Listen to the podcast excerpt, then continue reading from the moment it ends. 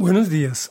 El tema de hoy se llama Con todo no cambió su mala conducta y es la tercera parte de tres del capítulo 13 y lo terminamos hoy del primer libro de Reyes. Y en contexto, Jeroboam, rey de Israel, decide forjar ídolos, incita al pueblo a su adoración. Cuando se disponía a quemar incienso aparece el hombre de Dios, lo reprende por su idolatría.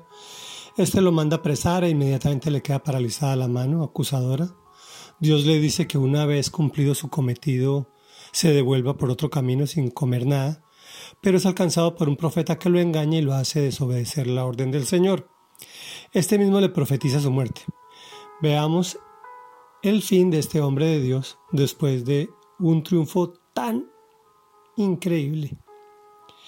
Dice así, cuando el hombre de Dios terminó de comer y beber, el profeta que lo había hecho volver le aparejó un asno y el hombre de Dios se puso en camino.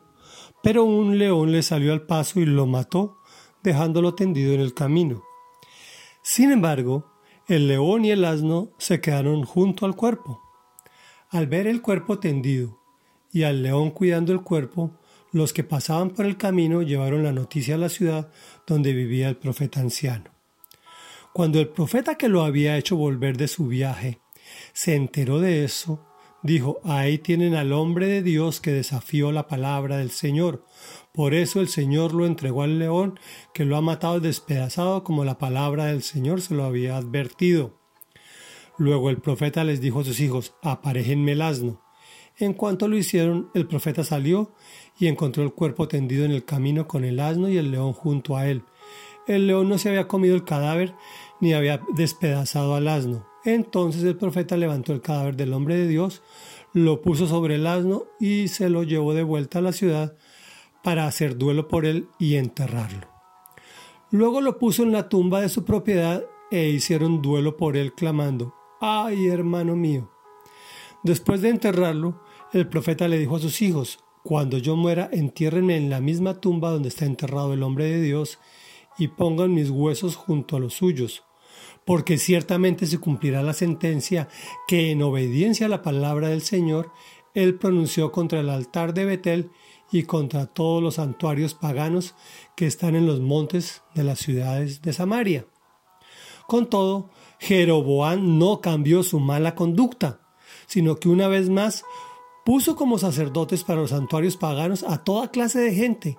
A cualquiera que deseaba ser sacerdote de esos santuarios, él lo consagraba como tal. Esa conducta llevó a la dinastía de Jeroboam a pecar y causó su caída y su desaparición de la faz de la tierra. Reflexión. Si me preguntas por qué el profeta que lo había hecho volver hizo eso, no lo tengo claro. Sigamos analizando el texto. Al parecer estaba tratando de probar más allá de la mano paralizada del rey si la profecía era verdad. Ahí tienen al hombre de Dios, bla, bla, bla, ¿qué dice él, no? Como la palabra del Señor se lo había advertido y declara, porque ciertamente se cumplirá la sentencia.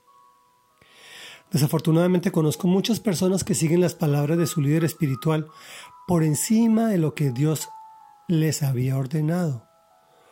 ¿O es que su relación personal con el Señor es muy débil? De todas formas el resultado es el mismo al igual de los necios como Jeroboam, quien no cambió su mala conducta.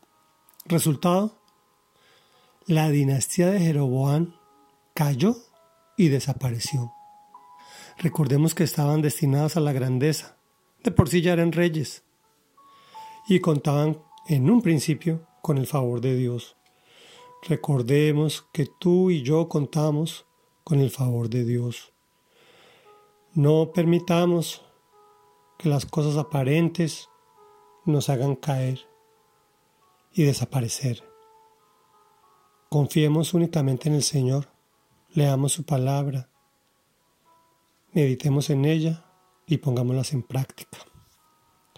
Yo sé que no es fácil, ni para ti ni para mí, pero hagamos todo el esfuerzo posible.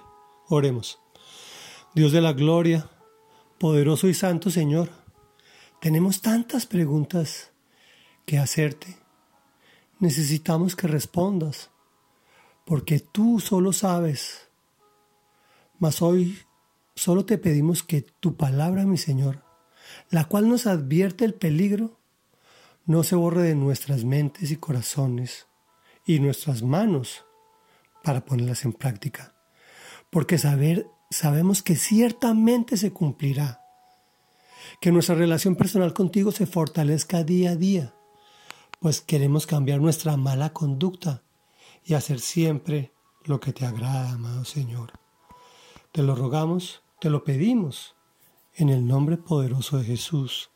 Amén y amén.